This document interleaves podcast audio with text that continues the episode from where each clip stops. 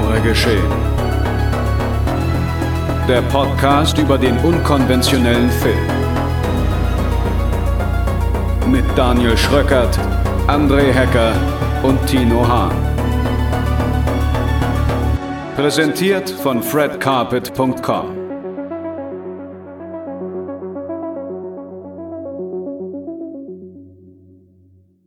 Ohne Schnitt, ohne Fleisch und ohne Verstand, alias Genregeschehen Folge 60. Guten Tag, meine sehr verehrten Damen und Herren, liebe Zuhörerinnen und Zuhörer und Genrefreundinnen und Genrefreunde. Herzlich willkommen zur 60. Ausgabe unseres kleinen, aber feinen Podcasts rund um das Thema Genrefilm. Und wie immer begrüße ich an meiner Seite meine beiden Mitstreiter, den Veganer André Hecker. Ja, darauf erstmal eine Wurst. Moin. und Formel 1 Experte Tino Hahn. Brumm, brumm.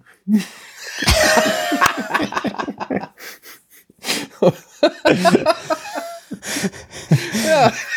Das war die beste Imitation eines Formel 1-Wagens, die ich vielleicht je gehört habe.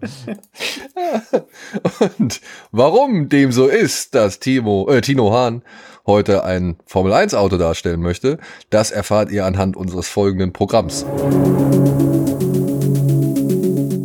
In dieser Folge ballern wir uns mit Scott Atkins in One Shot durch einen beeindruckenden One Take. Danach jagen wir ein paar Veganer, denn die schmecken angeblich besser in Some Like It Rare. Und dann wagen wir mit der Formel 1-Film noch eine Zeitreise in die 80er, als Ingolf Lück noch moderierte, Dauerwellen noch angesagt und die Toten Hosen nur unlustige Statisten waren. Viel Spaß!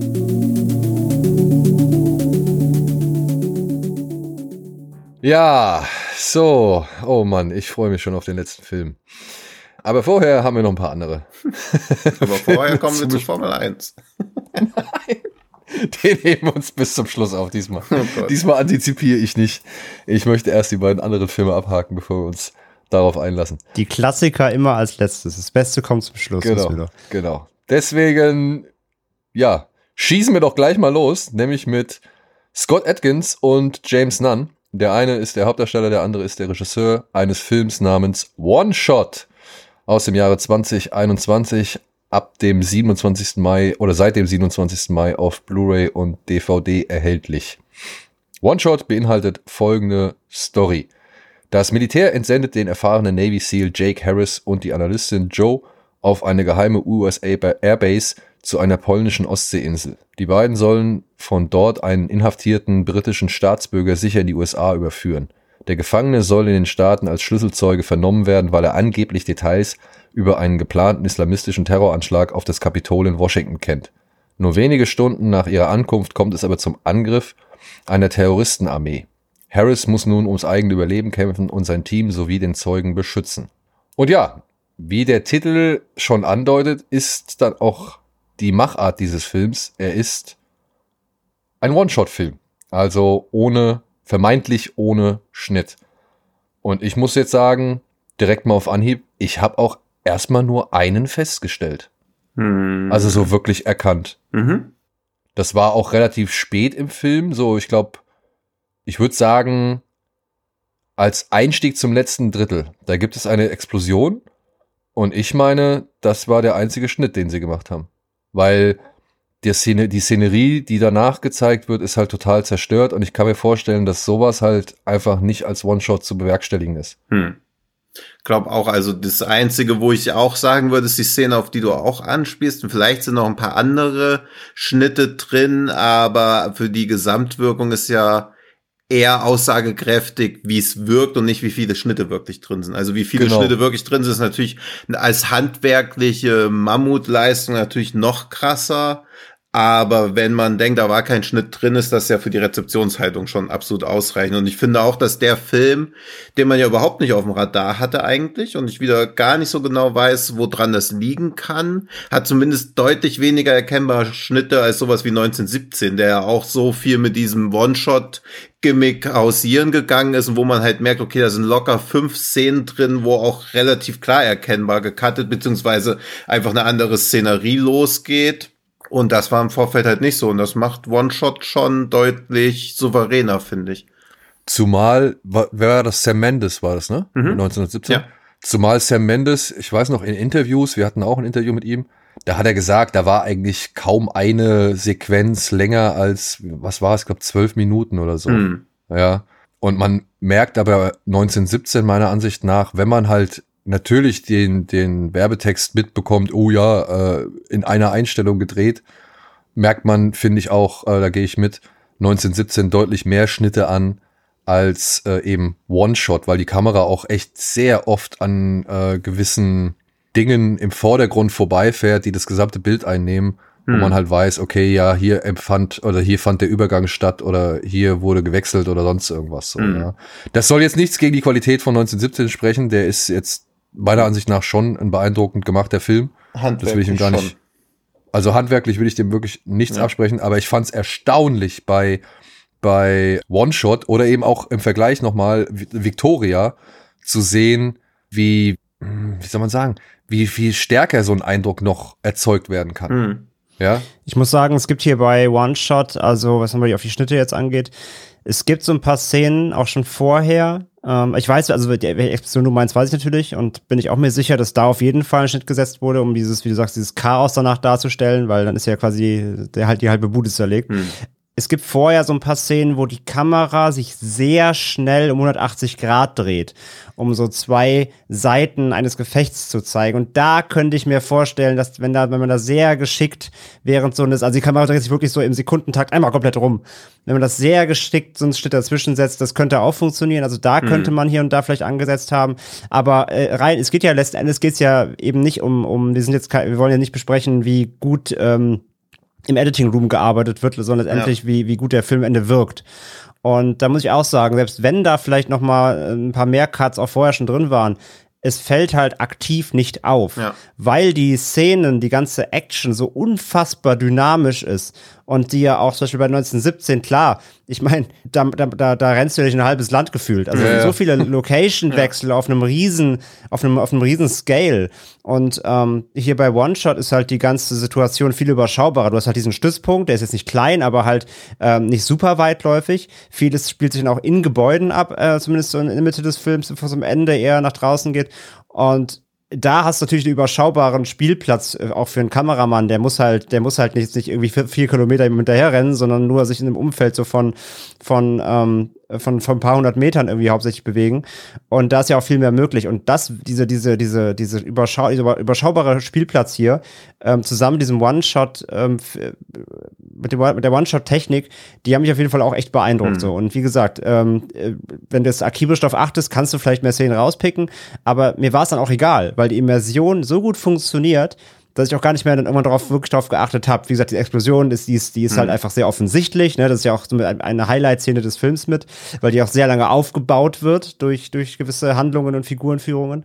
Aber ähm, rein so von der Action her, hat die Dynamik mich so krass reingezogen, Mhm. dass mir das dann auch echt egal war. Ich war einfach nur beeindruckt, weil das alles super schnell passiert. Da sind super schnelle Abfolgen. Mhm. Ähm, wie, wenn es erstmal losgeht, wer dann wo sich platziert, wo hingerannt wird. Und das war schon echt krass, fand ich, ja. Vor allen Dingen finde ich, also der Vergleich zu 1970 drängt sich ja leider irgendwie fast noch mehr auf als zu Hardcore Henry, weil der so aus der Ego-Perspektive gedreht ist. Aber bei 1917 habe ich halt auch oft den Eindruck gehabt, dass viele von den Dialogpassagen oder so eigentlich, wo sie auch nach vorne laufen, eigentlich eher sowas wie interaktive Ladebildschirme sind, wo halt ein bisschen Handlung erzählt wird und was als nächstes passiert. Während so im Hintergrund merkt man so, man hört richtig so die Festplatte von dem Film rattern, wo dann so die Texturen in den Speicher geladen werden für die nächste Actionsequenz, was man ja auch so an der Musik immer gemerkt. Also 1917 wirkt echt fast schon so levelbasiert irgendwie, eben Ja, weil sie ja, immer ja. von Abschnitt zu Abschnitt gehen. Und den Eindruck hatte ich bei One Shot gar nicht so, obwohl das ja eigentlich ein klassisches Call of Duty vom gesamten Setting ist, von der Action her. Es gibt ja Komplett. einmal diesen, diesen Hubschrauber, wo mehr Soldaten drin sind, als in so einem Clowns-Auto Clowns drin stecken. Aber was halt auch alles scheißegal ist, weil es halt einfach nur delivern will und das macht er halt auch. Und selbst die wenigen Sequenzen, wo er mal Handlung vorantreiben will, wirken halt nicht wie sowas, dass man sich denkt, ah, im Hintergrund wird gerade das Set aufgebaut. Wir müssen jetzt hier ein bisschen Zeit überbrücken. Nee, vor allem, weil ja auch noch Aktionen nebenan äh, stattfindet, die Hm. man ja auch wirklich mitbekommt. Ja. Ja, und wenn es nur auf der akustischen Ebene ist. Aber Mhm.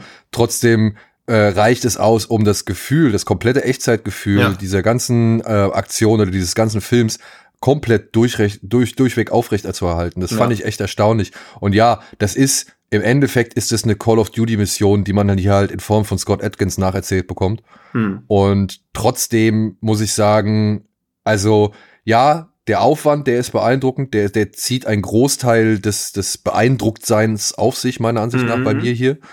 Ähm, weil man wirklich auch drauf geachtet hat, dass wenn Leute links um Gebäude rumlaufen und andere rechts um Gebäude rumlaufen, dass die sich halt auch zum richtigen Zeitpunkt treffen Hm. und, und nicht irgendwie es rüberkommt, wie zum Beispiel zuletzt bei Northman, dass man da schon irgendwie gesehen hat, wer gewartet hat, damit man genau zum richtigen Zeitpunkt im Bild ist, so, ne, weil da halt natürlich dann auch eine Menge im Hintergrund passiert und so, aber das fand ich hier auch bei, bei One-Shot eine ganze Ecke dynamischer und eine ganze Ecke schneller und zackiger und dann muss man halt auch mal sagen, ne, militärisch echt, also beeindruckend akkurat, so wie Atkins sich da verhält und wie, er, wie sie alle nachladen, sich positionieren, vorwärts oder rückwärts bewegen. Ähm, da muss ich sagen, habe ich so, was ich so von allen möglichen, sag ich mal, eigenen Erfahrungen her Mhm. kenne oder halt eben auch an Filmen, ähm, habe ich, ja, da gibt's wenig, das akkurater oder besser ist so. Da zeigt sich auch schon so ein gewisses Muster in deiner Filmrezeption, wenn Waffen im Spiel sind, weil letzte Woche bei Old Henry ist dir das ja auch aufgefallen, dass da sehr akkurat nachgeladen wird. Ja, aber Ja. das ist halt etwas, worauf ich halt achte, ne? Also andere Leute achten auf, was ich, keine Ahnung, wie die Zähne ich oder Augenbrauen äh, bei, bei irgendwelchen historischen Also Filmen Norseman. oder so sind. Also Scott Atkins hat wunderschöne Zähne. Ja. Ja, das stimmt. Ja. Das stimmt. Aber halt, nee, gerade bei sowas, weißt du, wo man halt Ja. dann schon ein bisschen einen, einen etwas breiteren Erfahrungsschatz hat, so, oder einen eigenen Mhm. Erfa Erfahrungsschatz hat, finde ich das halt dann schön zu sehen, wenn man diesen Erfahrungsschatz eben auf sowas übertragen kann und wie sich dann das halt dann deckt oder, oder wie das halt auch der eigenen Erfahrung entspricht, so. Deswegen finde ich auch, dass die Leute in John Woo-Filmen auch sehr schöne Augenbrauen haben. Da genieße ich ja das Übertrieben. ja, ja, eben, klar. Ich weiß schon. Es ich ist wollte ja gerade hier in dem, ja. in dem Setting halt, Mhm. ne, weil es ja so nahbar und so ähm, die Immersion ja so aufrecht erhalten werden soll. Gerade dann sind solche Details ja aber eben wichtig. Ich glaube, wenn, also ich habe da auch drauf geachtet, aber ich glaube, wenn das jetzt ein regulär gefilmter Film wäre, wäre es mir wieder egaler gewesen, weil dann ist wieder, ja, okay, es ist halt ein Actionfilm. Ja. Aber dadurch, dass du ja hier diese, diese Bedrohungssituation, die da aus, aus dem Nichts quasi entsteht, die Dynamik, die dadurch entsteht, die, die, ähm, die, die Dinge, die auf dem Spiel stehen irgendwie, das ist alles halt sich ja sehr, sehr organisch und echt anfühlen soll. Dadurch, dann finde ich auch, dann muss auch sowas irgendwie gesetzt sein, dass sie da nicht irgendwie wie aufgescheuchte Hühner halt im Kreis rennen, sondern wirklich taktieren. Wo positioniere ich mich? Dahinter die Wand, dahinter das Fass. Ähm, äh, ich rutsche jetzt mal dahin. Ähm, oder wenn, als diese, diese Geiselexekution da vonstatten geht und Atkins sich da durchrobbt ähm, wie er dann halt da, da sich dich, äh, ja, herschleicht, dann kommt er aber hinter ihm wieder und aus der Tür, er muss sich hinter so ein Fass springen, die, die, die Wache geht quasi vorbei, er muss dann wieder raus und so. Also das war so, klar, es fühlt sich schon an wie ein Call of Duty oder wie so ein Metal Gear Solid irgendwie. Ähm, aber überhaupt diese Dynamik so zu timen. Links passiert quasi eine komplett aufgebaute Szene, währenddessen muss Atkins sich dynamisch mit Wachen halt, die müssen alle zur richtigen Zeit irgendwie aus den Türen rauskommen Ja. und sich bewegen. Das ist schon beeindruckend. Dann will ich aber auch eben diese Detailfreude haben, dass er dann eben, ja, eben nicht da irgendwie mit, mit einer Knarre irgendwie 700 Mal feuern kann, ohne nachzuladen, sondern dann gibt's halt irgendwie zwölf, ich kenne die, ich, ich kenne mich nicht so aus wie Daniel, aber dann gibt's halt zwölf, weiß ich nicht, bis 16 Schuss. Und dann muss er halt wieder sich hin- hinter, hinter die Deckung zurückziehen und nachladen und gucken, dass er noch eine neue Waffe kommt, weil er keine Munition mehr hat. Das wird ja auch alles, ähm, immer auch natürlich mit den mit den mit den eigenen Verbündeten immer äh, in Absprache ne bin bin leer und so und irgendwann halt keine keine Munition mehr weil die Übermacht zu groß ist und all das sind dann Elemente die in diesen Realismus den der Film dann da abbilden will in diesem kleinen Szenario, aber dann irgendwie wichtig machen, weil dann nur dann wirkt er auch so organisch und so und so nahbar, wenn auf solche Dinge geachtet wird. Und deswegen habe ich da hier auch drauf geachtet, muss auch sagen, dass ich da echt ähm, angetan war, wie er wirklich versucht, so ähm, alles möglichst im, Ra im Rahmen des Möglichen irgendwie realistisch abzubilden. Ja. Also er muss, er ist in seiner Überlegung, was das ganze One-Shot-Konzept angeht, tatsächlich meiner Ansicht nach eher vergleichbar mit einem One-Cut of the Dead, der auch deutlich cleverer und, und, und äh, überlegter ist, als man es irgendwie auf den, sag ich mal, an der trashigen Oberfläche irgendwie meinen mag, ne? Weil bei One Cut of the Dead, da waren auch so Geschichten, wenn der eine sagt, ey, du musst schnell hier ranzoomen, zack, zack, immer rein, raus, rein, raus, das verstärkt den Effekt. Und dann siehst du später bei den Kameramann, wie er das wirklich macht. Ja? Ja. das sind halt so, so kleine Sachen, so kleine Feinheiten,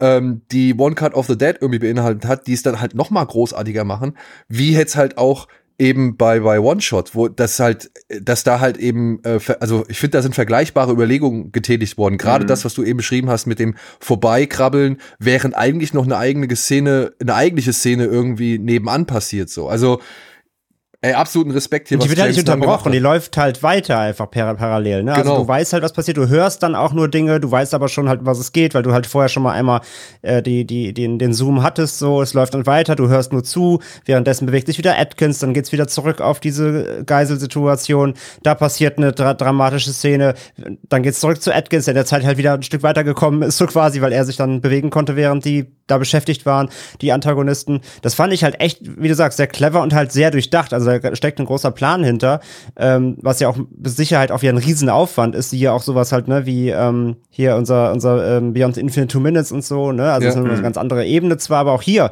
diese, diese so ein Kriegsszenario komplett durchplanen, ähm, auf, auf wie auf so einer Map wahrscheinlich, so wo muss sich wann wer bewegen, damit wir irgendwie auf einen, auf einen Höhepunkt hinsteuern können, ganz dynamisch. Ähm, da will ich nicht am, am Storyboard sitzen, ey. Das ist bestimmt echt ganz schön, ja. ganz schön ver verzwickt, sag ich mal. Word. Wie, also, wie steht ihr hm? Achso, Entschuldigung. Nee, wollte ich nur zustimmen. Also, dass man ja auch allein vom Aufwand her sieht, dass das natürlich unmöglich 90 Minuten alles am Set in Echtzeit entstanden sein kann und diese Vorbereitungsaufwand und alles, also gerade unter Betracht dessen, dass man von dem Film vorher halt nichts gehört hat, das ist ja genau die Art von Film, die ich eigentlich beim Fantasy Filmfest sehen will. Und da würde ich ja. sogar sagen, hey, wenn der irgendwie in einer dieser spezial gefeaturten Slots spiel laufen würde, würde ich auch jetzt nicht sagen, oh, das war jetzt irgendwie verschwendet oder so, weil genau das ist die Art von Film. A, kriegt man nichts von mit, B, sind sie plötzlich da und C, denkt man sich, ja, scheiße, dass ich das zu Hause gesehen habe. ja, ja, ja. schon irgendwie, schon irgendwie, ja. Und das meine ich halt, dann ist er dabei auch nicht halt nicht nur Platt und Action, ja. sondern zum Beispiel auch diese ganze Sequenz eben, wo, wo, wo sie ihrem, äh, wo sie dem, dem, ähm, ja, dem, dem Fußsoldaten da jetzt quasi so ein bisschen klar machen, sehr geschönt, dass er sich gleich einen Bombengürtel umschnallen werden muss. So, ich fand das super krass. Ja, aber ich fand das super krass irgendwie erzählt, weil diese beiden Antagonisten natürlich waren ja auch so richtig fiese Drecksäcke irgendwie.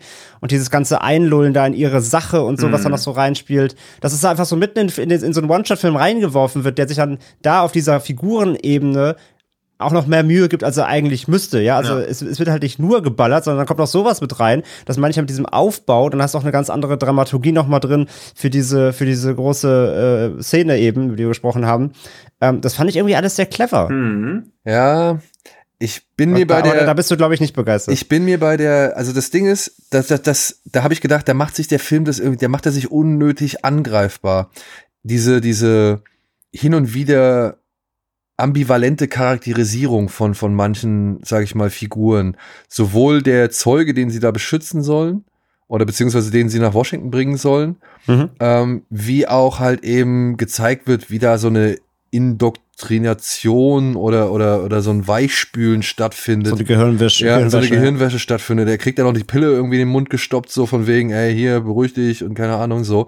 Mhm. Ich weiß nicht, ob das wirklich in diesem Film notwendig ist, weil man dem Film dann dadurch auch vorwerfen kann, ja, ne, du willst zeigen, dass die auch alle ihre Motivation haben, aber willst du die dadurch abschwächen? Willst du die jetzt äh, äh irgendwie besser machen, als sie, als sie dann letztendlich sind? Oder, also, ich hoffe, ihr versteht, was ich meine. Ich finde es auch irgendwie, ich fand es auch irgendwie überraschend zu sehen und ich fand es auch eigentlich gar nicht so, so äh, unangenehm zu sehen, wie dass, dass, dass der Film sich dann noch mal eben auf die, sag ich mal, Dynamiken der Terroristen untereinander konzentriert, so, ja.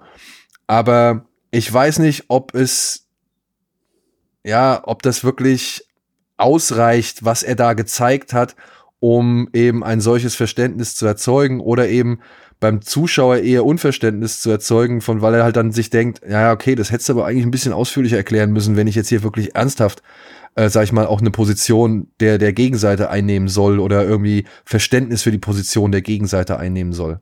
Ich hm. hoffe, das Ja, aber um Verständnis fand ich jetzt geht's ja. da gar nicht. Ich glaube, diese Szene war, also ich fand das eher war da, also A, es zeigt natürlich auch nochmal, wie kaltblütig die sind. Das hat er ja vorher schon gezeigt mit der Geiselszene so quasi. Mhm. Aber dann auch noch gleichzeitig so, die committen sich halt da so für diese Sache zu kämpfen, die, für die sie da ähm, agieren.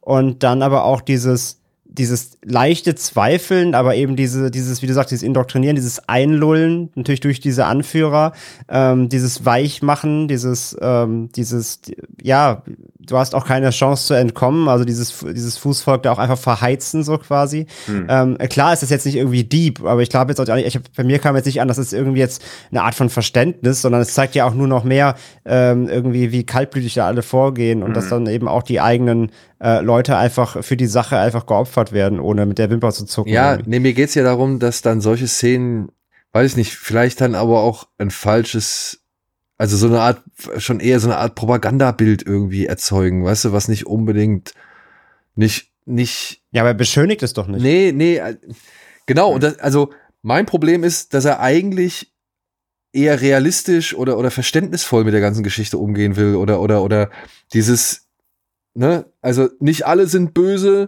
aber ein paar von denen sind richtig böse so.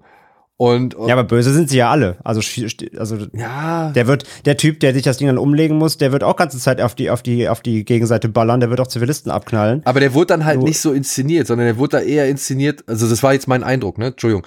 Ja. Ähm, er wurde dann eher so inszeniert wie jemand, der da irgendwie, keine Ahnung, unfreiwillig drinsteckt oder sowas. Ja, ich meine, für mich ist diese Szene insofern hilfreich, dass sie den Oberbösewicht halt noch oberbösewichtiger macht. Ja. Also, dass der halt noch zu einem größeren Arschloch wird, weil der ja letztendlich sagt, für die ist es alles nur Geld, also für, für ihn ist es nur Geld, das er verloren hat, aber die mhm. Menschen sind ihm ja scheißegal.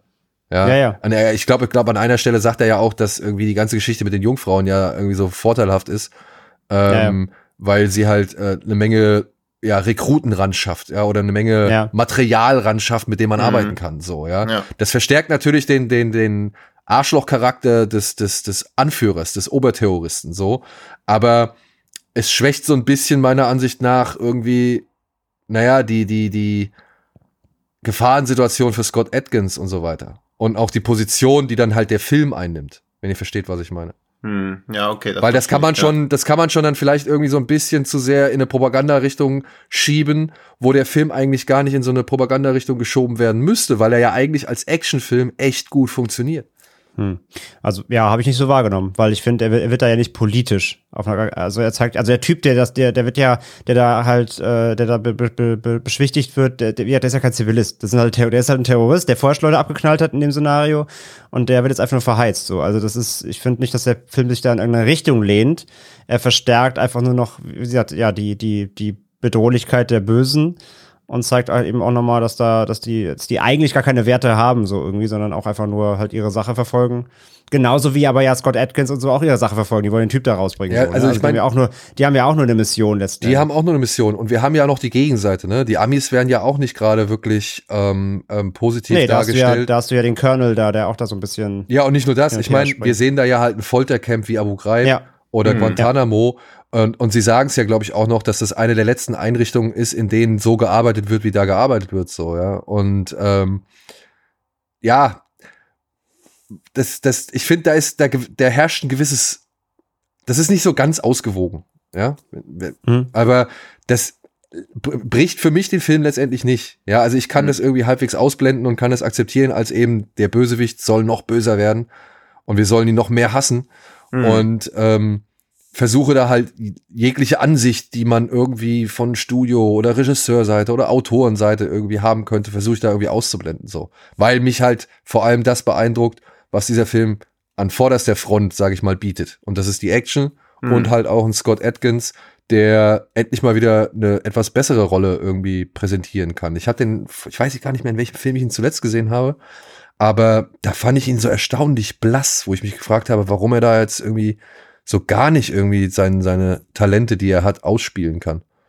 Das ist wahrscheinlich dann immer auch so ein, dass Scott Atkins sich halt wahrscheinlich immer noch nicht so, also natürlich kann er schon auf einem relativ hohen Level sich aussuchen, welche Rollen er spielt, aber natürlich wird am Zweifelsfall auch vom Geld gelockt, weil er noch nicht den Durchbruch, wahrscheinlich nie den Durchbruch in diese Top-Action-Star-Riege schaffen wird. Ja, John Wick 4, ne? Nächster Anlauf, ne? Ich meine, der hat ja jetzt Ja, klar, aber ich meine, also so als mutmaßlicher Bösewicht-Sidekick oder so, aber er wird ja nie eine Hauptrolle in sowas wie John Wick spielen oder so. Also er wird da immer eine respektable Nebenrolle bei sowas bekommen, aber um ihn in Hauptrollen zu sehen, muss man, glaube ich, außerhalb vom Kino schauen. Ja, Was schade ist. Ja. Aber immerhin hält er sich wacker und ist nicht so wie IQU weiß, jetzt wahrscheinlich für immer verloren, wenn da nicht wieder so eine wundersame Rettung auftaucht und er dann auch mal wieder was Besseres bekommt. Ja, also wenn er in Blockbustern dabei ist, dann ist er Hm. eigentlich in eher coolen Blockbustern dabei. Ja. Ne? Wie jetzt John Wick oder, oder auch hier ähm, Doctor Strange, würde ich jetzt mal halbwegs cooler bezeichnen als äh, G.I. Joe 2. Nee, wie hieß der? Snake Eyes? Ach so, ja, okay, da gehe ich auch mal ausnahmsweise mit. Oder ja, Born Ultimatum. Und dann ist er, wie hieß der Film von Catherine Bigelow? Ähm, Zero, Dark 30? Zero Dark Thirty, genau. Ja. Also, ähm, wenn er mal irgendwie einen Auftritt in einem größeren Film oder in einem Film hat, äh, der, der eine größere Bekanntheit erreicht, ja, dann hat er da schon eine bessere Quote als, Hm. als ein IQU weiß, der sich halt leider für echt einige, ja, Hochglanz- oder Hochbudget-Graupen irgendwie zur Verfügung gestellt hat. Oder sowas wie Monster Hunter. Ja. Oder nee, Entschuldigung. Entschuldigung, war das Tony Ja? Das war Tony Ja. Also verwechselt. ja, stimmt. Aber mir war es auch so, als ob da auf jeden Fall jemand, den man auch. Ach stimmt, Tony Ja habe ich ja in den Detective Chinatown 3 gesehen, wo auch eher wie so eine Lachnummer behandelt wird, was auch sehr ungewohnt natürlich war. Ja, Monster Hunter war Tony Ja. Entschuldigung. Ja, IQU weiß, ich nehme alles zurück. Aber IQU weiß hat dann auch Ja, Monster Hunter, nein. Aber IQU weiß hat dann auch, wie hieß der Mark Wahlberg Film? Ach, den habe ich schon 13 Miles, 3 Miles, irgendwas. 20 Miles. wo- 20 Miles, 28 Miles later, irgend sowas. Äh, Mile 22. Mile 22, genau, so war's. Mile 22. Wo es Ja, genau eine gute Szene gibt, die auch sehr weh tut. Aber auch sehr viel verschnitten wird. Ja, das stimmt, leider. Es tut mir immer leid, weil das ja auch, weil der ja auch von Peter Burke ist, der Leftovers gemacht hat, die erste Staffel, wo ich mir immer so denke, wie kann das sein? Also wie kann man qualitativ so krass schwanken? Und das ist bei Peter Burke ja auch sehr offenbar. Mir kommt aber auch irgendwie so vor, als ob wir ein bisschen vom Thema abschweifen. Ja, ja, stimmt, stimmt, stimmt. stimmt. So, haben wir noch was zu One-Shot zu sagen? Nee, aber noch was zu Peter Burke. Ich muss auch sagen, bei Peter Burke, die Quote ist auch echt immer wieder erstaunlich. Ja, Ja? aber er hat auch Very Bad Things gemacht. Also ich habe ihm viel zu verdanken von meiner filmischen Prägung. Ey, Also, ich mag auch Deepwater Durchaus, ja. Horizon und Lone Survivor. Ja, und, Ja, und Battleship, Battleship habe ich mir echt mehrfach an den Kopf gefasst, so, ja. Also, Ja. Naja. Tja, Und Spencer soll ja wohl ganz katastrophal sein, wenn ich das mal irgendwie. Ja, also das so wie kann ich leider nicht gucken. Das Habe ich jetzt auch noch nie gesehen, den Film. Aber er hat mich jetzt auch noch nicht so gereizt. So. Ja, aber ich mag äh, Kristen Stewart auch nicht so gern. Mhm. Ja, komm, der war Low Hanging Fruit. Mhm. Der ist übrigens für den Deutschen Filmpreis nominiert, Spencer, um auch noch mal weiter vom Thema abzukommen. So Der sehen deutsche Filme aus. Der von Peter Burke. Ja, nachträglich noch. Ja, Einfach so, ja, wegen, wegen Mark Wahlbergs herausragender Ja. Leistung. die erst jetzt wirklich geschätzt zu schätzen gelernt wurde. Ja. Ja, So. Wo waren wir jetzt bei Mark Wahlberg? Ja. ja. Was ist denn der nächste Film? Vielleicht kriegen wir eine Überleitung hin. One-Shot, überraschendes Ding, sollte man sich auf jeden Fall mal angeschaut haben. Ja. Ich habe keine Ahnung, ey. Deutlich rabiater mit den Waffen gehen unsere beiden Hauptdarsteller in Some Like It Rare rum. Oder? Ja. Ja? Kommen wir doch jetzt einfach mal zu, ja, Veganer schmecken besser. So wie er im Deutschen Der heißt noch weiter in Deutsch. Das ist nicht alles. Kannst du So, den wie- wie kompletten deutschen Titel vorlesen? Wie ist der komplette, ich, wie ist der Also komplette ich weiß auch nicht mehr. Ich dachte, wir hätten ihn. Aber war doch noch irgendwas. Veganer schmecken besser, erst killen, dann grillen. Ah, das, erst steht aber in killen, dann grillen. das, steht, das steht aber gleich noch in der Beschreibung. Ach, eh schade, sorry. Aber ich bin immer so fasziniert von solchen Titeln. Ja. Some Like It Rare oder Barbecue oder sowas auf Französisch. Und Veganer schmecken besser ist einer derselbe Film von Fabrice Eboué aus dem Jahr 2021. Lief schon im Rahmen des Fantasy Filmfests bei uns und ist seit dem 27. Mai als äh, DVD und Blu-ray erhältlich. Und ja, beinhaltet folgende Inhaltsangabe, die wir jetzt zum Teil schon kennen. Sophie und Vincent führen seit zehn Jahren einen kleinen Metzgereibetrieb, der zuletzt aber alles andere als gut lief. Sie stehen kurz vor dem Ruin und auch ihre Ehe hat schon bessere Tage gesehen. Im Gegensatz dazu läuft es bei der Metzgereikette ihrer vermeintlich besten Freunde bestens. Nonstop prahlen die beiden ungeniert damit, wie profitabel ihre Geschäfte laufen und ja, werfen mit schnippischen, schnippischen Bemerkungen Sophie und Vincent bei jeder sich bietenden Gelegenheit ab. Als der frustrierte Vincent versehentlich einen radikalen Veganer mit seinem Auto überfährt, scheint endgültig alles verloren. Panisch vor Angst, wegen Mordes ins Gefängnis zu müssen, kommt ihm spät abends das die rettende Idee, den Toten einfach zu verwursten. Schließlich ist er Metzger. Gesagt, getan. Dummerweise beginnt seine unwissende Frau Sophie tags darauf das Fleisch zu verkaufen. Mit ungeahntem Erfolg. Jetzt brechen die beiden, jetzt brauchen die beiden dringend Nachschub. Erst killen, dann grillen. Ja, Tja, Ja, alles gesagt. alles gesagt, Alles was man gesagt. weiß. Und hinzu sei gesagt, ich musste schon ein paar Mal sehr laut lachen bei diesem Film. Ich bin ein einfacher Mensch. Wenn man mit abgetrennten Gliedmaßen irgendwie an sich gegenseitig rumfummelt, dann lache ich. Vor allem, wenn sie mit einer Hand kommt und er halt ihr den Penis ins Gesicht drückt. Also dann muss ich halt einfach lachen. Okay, gut. Wer, wer nicht, Ja. sag ich mal, wer nicht. Also ich habe den Film, ich hab den Film äh, zweimal gesehen. Ich habe den einmal zu Hause erstmal gesehen, alleine, als, als Screener damals vom Filmfest. Und da musste ich auf jeden Fall auch gut schon schmunzeln, auch ein, zwei Mal ein bisschen lauter schmunzeln. Und dann habe ich ihn aber auch wirklich nochmal im Kino gesehen, mit, mit Publikum. Und muss sagen, da war schon Halligalli. Also das war, glaube ich, einer der Filme auf dem Fantasy Filmfest bei den Nights jetzt Anfang des Jahres, wo äh, die größte Stimmung im Saal war ähm, hier in Hamburg, definitiv. Also die Leute haben sich schon reichlich weggeschmissen. Man muss auch sagen, na klar, mit Publikum eine, Ko eine Komödie klappt immer besser als natürlich alleine zu Hause. Und ähm, muss aber einfach insgesamt auch sagen, der Film hat einfach, oder vor allem auch, ich glaube, Fabrice Iboué, der auch selbst die Hauptrolle spielt, einfach, der hat einfach ein richtig geiles Comedy-Timing. So, da sind ein paar Gags echt drin, die klappen richtig gut, weil die genau auf dem Punkt sind, weil die, weil er da auch die, es schafft, die, die Bild-Tonschere richtig zu setzen, mit, mit schön verspielten Ideen zu kommen. Und auch halt hier und da, wie man die Franzosen eben auch kennt, gerade in den letzten Jahren, hier auch mit Bloody Oranges, der letztes Jahr lief, äh, sie nehmen halt auch kein, kein Blatt vor den Mund oder eben keine Wurst vor den Mund. ähm, und, und hauen da echt, er haut da echt ein paar Dinger raus, so, wo man sich halt schon wieder fragt, so, ho, ho, ho, ho, darf man das noch sagen? Ähm, also das, er, er, er, er verteilt da ordentlich, aber eben in alle Richtungen. Und das macht den Film halt auch so sympathisch, ne? Ja. Also der Film, man könnte jetzt meinen vom Titel her irgendwie, das ist so ein veganer Gebäsche, ist es halt überhaupt nicht. Also sowohl eben halt sie als Metzger, aber auch eben die Gegenseite, irgendwie die zwei Extreme de, de, de, de, der Foodbranche. Ähm, jeder kriegt da halt so sein äh, tierisches Fett weg oder auch eben nicht tierisches Fett weg. Und das macht den Film halt so sympathisch, ne? Also er will da jetzt nirgendwo drauf bashen, sondern er verteilt da halt in alle Richtungen. Ähm, und das macht halt echt schon echt großen Spaß. Er schneidet der französischen Seele quasi tief ins Fleisch. Hohoho. Ja, das war auch Vor so, allem Wein, vor allem weintechnisch. das war auch so meine Befürchtung, dass das halt einer von diesen Filmen ist, die so, hohoho, darf man das jetzt überhaupt noch machen?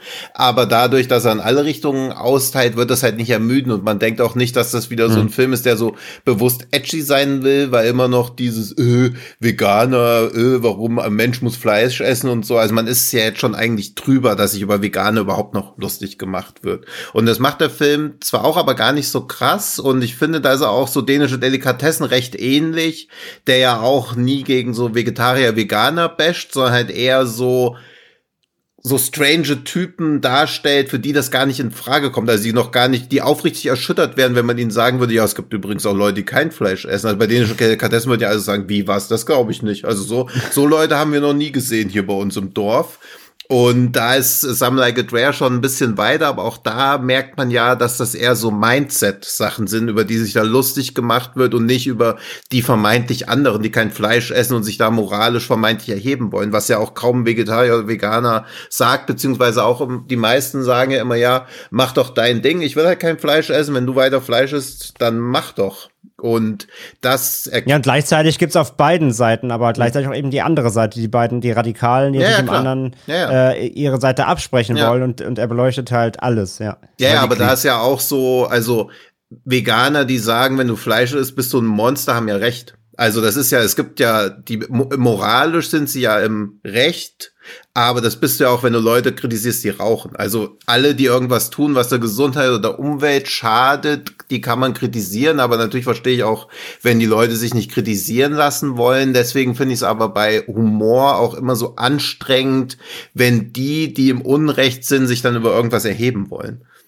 Und da hatte ich halt ein bisschen Angst, dass der Film das auch macht, aber das umschifft eigentlich recht gekonnt. Da habe ich schon andere Filme in letzter Zeit gesehen, wo so edgy Seitenhiebe drin sind, wo man so denkt, pff, in fünf Jahren wirkt das hoffnungslos veraltet und dumm, was da gerade als Gag gemacht wurde. Und jetzt ist es schon nicht mehr lustig. Mhm. Aber ich sag mal so, selbst wenn man das jetzt mal außen vor lässt, ne? Also mhm. wenn man jetzt mal die moralischen Botschaften, die der Film vermitteln kann, oder die, wie soll man sagen, die heuchlerischen Vorstellungen mancher Menschen, sag ich mal, offen, offenbart und, und, und mhm. irgendwie benennt, ja, selbst dann hat dieser Film hervorragende, ja, Comedy- und Slapstick-Einlagen. Ne? Also es genau. ist ja genau. nicht nur alles immer Botschaft, sondern genau, es ist ja, ja manchmal genau, auch ja. Äh, einfach echt ein schöner, guter Humor. So. Genau, also ja. er versucht sich nur auf die verbale Ebene. Also es ist auch so, also Slapstick-mäßig, also was André eben ja auch schon gesagt hat, Timing-mäßig ist das teilweise echt super. Und, und ich muss sagen, Fabrice Eboué ist halt einfach der, der ist halt einfach geil. Wenn er seine Tochter irgendwie, ja. äh, wenn, wenn die Tochter, die sich gerade mit ihrem Veganer-Freund gestritten hat, irgendwie oder ein Zweit hat, plötzlich bei den Eltern wieder übernachten will und sie und die beiden die wegschicken und und nicht wollen, dass die Tochter bei denen übernachtet und sagen so, nein, geh zurück zu deinem Freund, Fleisch essen ist böse. Ja, so wie er das so auf sie einredet, das ist wirklich sehr, sehr gut. Also das ist, ich kann es nicht anders sagen. Der macht das sehr, sehr witzig. Mit seiner eher Absolut. unbekümmerten Oder halt diese, oder diese Montage halt später, ne, wenn sie da auf die Jagd gehen, wo sie das so mit der Tierdoku vergleichen. Ich habe mich weggeschmissen. Wirklich, ey, also wirklich. ich habe ich hab mehrfach gelacht, vor allem wenn er dann irgendwie über die Zutaten eines guten Ragouts oder irgendwie sowas oder was er da erzählt oder für Gratin, genau. Für ein Gratin brauchst du irgendwas mit Nüssen oder so, während die Leiche oder der andere Typ am Boden da irgendwie Todesqualen losröchelt und er ihn einfach nur nochmal abknallt, um Ruhe zu haben und dann nur so dieses Nusscreme oder sowas hinterher schiebt. Gut, wirklich herrliches Timing. Ja, ja, genau. Also das, machen die, also er gerade, aber auch auch auch sie, ähm, also die Marina vor, die die beiden als als als Paar sind eh super. Also die die die geben sich auch gute Vorlagen so, auch wo sie dann halt irgendwie nachts in der Küche heimlich das Fleisch snacken. Er kommt dann halt so rein und so und sie halt vorher noch, das können wir auf gar keinen Fall machen. Und so, äh, ja, also ähm, ja, ist doch ganz lecker. halt auch so, so, die Mimik, die die haben, ja. und so, die, dass sie sich an Blicke zuwerfen, auch wenn sie ja nicht ihre, ihre äh, Dinnerpartys haben und ihren reichen Metzgerfreunden und du richtig so merkst, eigentlich hassen die sich und, und, und äh, immer diese Sticheleien und Blicke und das ist, also da steckt schon echt viel mehr drin, wie Tino sagt. Also es, es ist nicht nur diese plumpe Veganer Fleischesser äh, versus Geschichte, sondern da steckt halt deutlich, deutlich mehr drin auf jeden allein, Fall. Das macht's halt so rund. Allein bei den besten Freunden da schwingt ja die ganze Zeit dieser latente Alltagsrassismus mit. Dann mhm. auch nachdem ihr Laden dann irgendwie zerstört worden ist, wo sie dann mit dem mit dem Afro oder Franco-Afro äh, ähm, Polizisten reden. Der, der ey, auch so eine großartige Szene, wo wo er ihn dann irgendwie beleidigt so und der dreht sich weg und meint so, kann ich mal kurz mit Ihnen unter fünf, äh, oder vier Augen sprechen? Und dann erzählt er denen von seiner Barbecue-Soße. Äh, ja.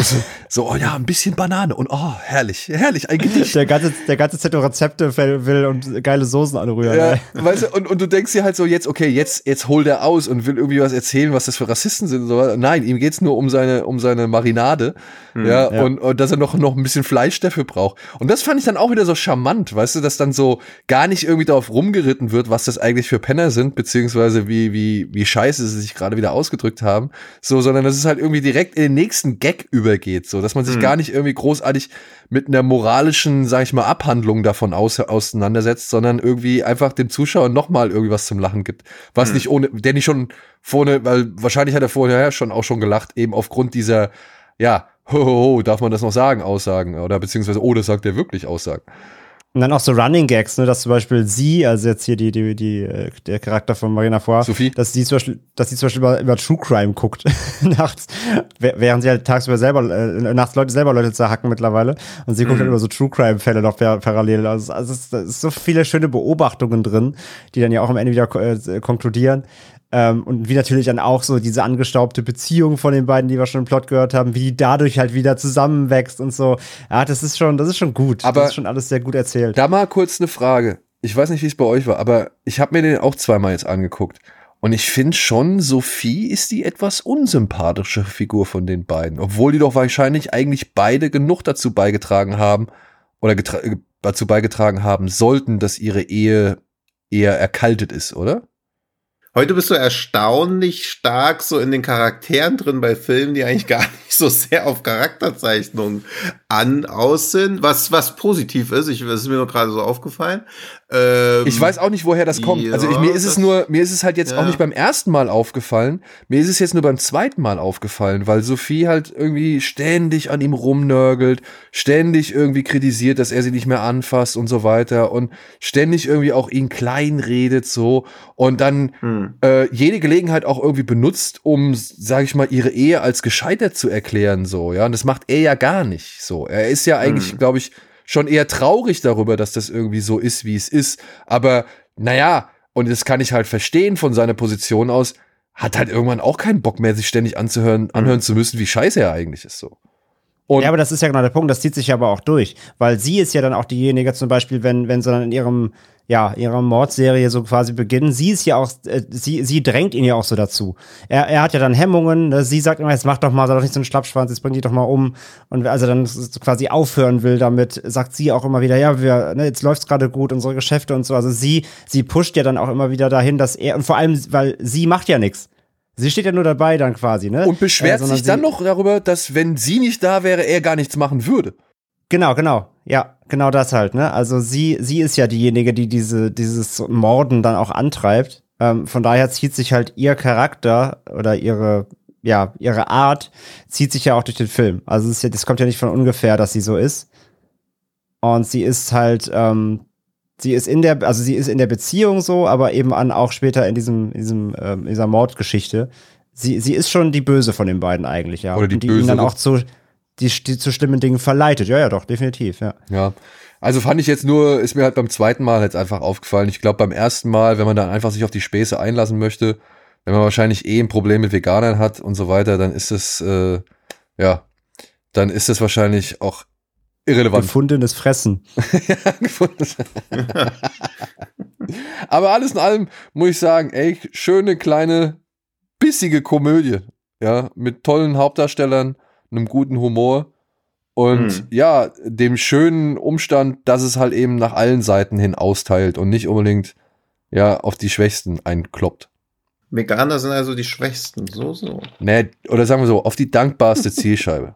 ja, ja. ja? Ich wollte nur Stiche. Ich meine, diese, wie, wie geht denn, es gibt doch diesen Spruch von wegen, woher weißt du, dass jemand ein Veganer ist? Er wird es schon sagen. Genau, er wird es dir schon sagen. Ja. ja, das sind ja, das sind ja Sprüche, die, die haben ja irgendwo einen wahren Kern. Genauso wie wir Deutschen irgendwo einen wahren Kern mit der Bezeichnung Kartoffel oder sonst irgendwas haben, so. Ja, also. Okay. Ja, das, dass wir überall, dass wir überall mit Bier, mit Bier und Leder Ja, genau. Sowas ja, ja, meine ich ja. Also, ne? Ja. Also, es, es gibt ja schon gewisse Klischees, die äh, einfach über die Zeit gewachsen und sich gebildet haben. Ja, ja, aber auch dieses Klischee von Lederhose und Bier fadet ja immer weiter aus und das Klischee über Veganer wird ja auch immer weiter genau. ausfaden. Genau. Also, es ist ja auch eher so, weil es halt jetzt gerade noch nicht die Norm ist, aber natürlich wirst du auch, Schröckert, wenn du irgendwann mal Opa bist, deinen Enkeln auch erklären müssen, warum du mal Fleisch gegessen hast. Und die werden halt alle denken, du hast sie nicht mehr alle. Das werde ich nicht nur meinem, bist. nein, nein, nein, nein, das muss ich nicht ja. nur meinen, meinen Enkeln erklären, das erkläre ich schon meinen Kindern. Oder muss ich Ach jetzt ja, schon meinen krass, Kindern guck erklären? Mal, ja, super. Meinst also ich meine, es ist ja jetzt schon, das ist ja super. Also ich dachte, es würde noch länger dauern, bis diese Wandlung durch. Nö, nö, nö. Also, weil du gerade schon dieses mit dem, mein Lieblingswitz in dem Ding ist, steht es springend im Theater in der zweiten Reihe ein Mann auf und schreit ganzen Satz, ist ein Arzt anwesend? Meldet sich jemand in der siebten Reihe? Ja, hier. Ausgezeichnetes Stück, oder Herr Kollege? das, das ist mein Lieblingsgag aus diesem Segment. Ja, Nee, also das muss ich meinem Sohn jetzt schon erklären, beziehungsweise mein Sohn ist schon, ja, krass. Ähm, der ist äh, mittlerweile bei der Einstellung, dass er sagt, er möchte auch so wenig Fleisch essen wie möglich, weil er es halt nicht gut findet, dass man Tiere dafür tötet. Ja, wie krass das halt ist. Also, ja, also wie krass die Awareness da auch schon ist im jungen ja, Alter. Ja. ja, und auch dieses drüber nachdenken. Also eigentlich ab, man versteht ja erst ab einem bestimmten Alter Konsequenzen oder so. Aber dass quasi dieses, ich esse heute eine Wurst, also ist gestern ein Tier gestorben, dass dieses Denken halt schon in so einem relativ jungen Alter schon da ist, während wir es halt immer so, ja, wir ignorieren es ja einfach weg. Also. Ja, wir rechtfertigen es mit dem Geschmack oder mit der. Ja, ja, immer. Also wir rechtfertigen es mit unserem eigenen egozentrischen Denken. Also es gibt da ja nichts, womit man es schönreden kann. Dafür habe ich mir diesen We We mein Webergrill gekauft. Genau. ja. ja, ey, wie gesagt, ja. äh, der Film entlarvt eher diejenigen, die auf, auf äh, in, oder die, weiß ich, einen Hass auf Veganer haben oder, oder irgendwie Veganer für, weiß ich nicht, ja, aber den Hass auf Veganer haben die meisten ja auch bloß, weil sie selber zu schwach sind, um es durchzuziehen. Das ist ja auch immer so, man hasst ja meistens das, was man sich selbst auch ätzend findet. Also ich glaube kaum, dass jemand Außer komplett unverbesserlich. Aber ich glaube, 80 Prozent der Leute, die sich über Veganer aufregen, wissen insgeheim, dass sie es auch machen sollten und kriegen es halt bloß nicht hin. Ja, und, nee, und hassen eigentlich nur ihre eigene Schwäche. Nur bevor man halt irgendwie denkt, das ist ein Film, der halt auf Veganer eindrescht, weil es jetzt mal endlich genug ist, dass die einem ständig erzählen, hm. dass sie halt Veganer sind und dass man kein Fleisch essen sollte, ja. muss ich halt sagen, dass der Film eher diejenigen entlarvt, die sich halt genau über Veganer aufregen. Wie man bei dem deutschen Verleihtitel auch auf diese Idee kommen könnte, ich weiß es gar nicht. Ja, so. Und wie ihr auf die Idee gekommen apropos, seid. Apropos übrigens, apropos übrigens deutsche Verleihe, nur kurz mal, fällt mir gerade nur ein. Fun Fact, es kam jetzt am Freitag, den 13., kam ja nochmal in Deutschland eine neue, oder zum ersten Mal jetzt eine, nicht fast, also nicht komplett, aber fast komplett Box von Freitag, der 13. ja raus. Was heißt fast komplett Box? Naja, 1 bis 8. Ähm, hm. In den, in den Uncut-Fassungen, also in R-Rated, die Unrated gibt's ja nicht, weil die, äh, das Material nicht mehr in der ausreichenden Qualität zur Verfügung steht. Also den welt international bekannten Uncut-Fassungen äh, sind ja alle mittlerweile deindiziert und ab 18 freigegeben. Eins bis acht sind da drin, aber halt äh, äh, Final Friday, also Jason Goes to Hell und X fehlen, weil die ja von Warner sind. Ah. Sind, da haben sich ja dann irgendwann die Rechte verlagert und die gibt's dann wieder einzeln nur. Jedenfalls diese Box äh, habe ich habe ich äh, habe ich mir geholt und das ist äh, fiel mir dann wieder nur ein gerade weil wir von vom deutschen Verleih und da Unachtsamkeiten und komische komische Subtitles und so auf dem wer die auch besitzt guckt mal hinten auf die auf die Packung drauf und lest mal wenn ihr es nicht gemacht habt einfach nur den den Gesamtplot des, des, der, der, der Reihe quasi. Da haben sie nämlich äh, aus Jason Voorhees haben sie James Voorhees gemacht. Mhm. Also Jason heißt auf der deutschen Packung von dieser Box James. Wo ich mir auch wieder denke, Qualitäts, Qualitätskontrolle so 6 minus. oh ja. ja. Aber ja, Dieter, Dieter Krüger ist begeistert. Wo Tino schon gerade von äh, komischen Ideen gesprochen hat. Wer auf die komische Idee kam, dass wir doch mal bitte den Formel 1 Film schauen sollten und darüber reden sollten. Danke, mein lieber Zuschauer oder liebe Zuschauerin, ja. äh, Zuhörerin. Das war eine Erfahrung wert. Ich hatte den Film zwar gesehen, schon mal irgendwann vor Ewigkeiten, aber ich hatte ihn nicht. Ja, ich konnte mich auch erinnern. Er lief bestimmt eine ARD so Freitagnachmittag ja. mal, wo auch dieser Ärztefilm und so lief. Genau. Das genau. war ja. unser lieber Hörer ähm, von Twitter, Z Denko. Danke. okay. Ja, vielen, vielen Dank. Ja, zu Denko. Wir haben. Hör uns bitte nicht mehr. Wir haben uns. Nein, ich, ich fand das Wiedersehen mit dem Film gut. Also, interessant. Interessant, ja.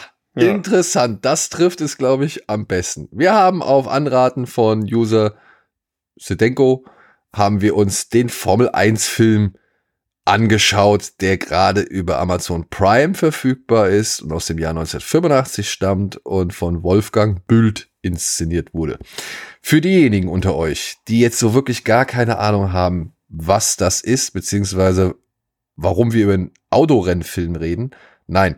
Formel 1 war mal eine Musiksendung in den 80er Jahren. Zuerst moderiert von Peter Illmann, dann glaube ich von Ingolf Lück, dann von Stefanie Tücking und dann von Kai Böcking, glaube ich, heißt der Moderator.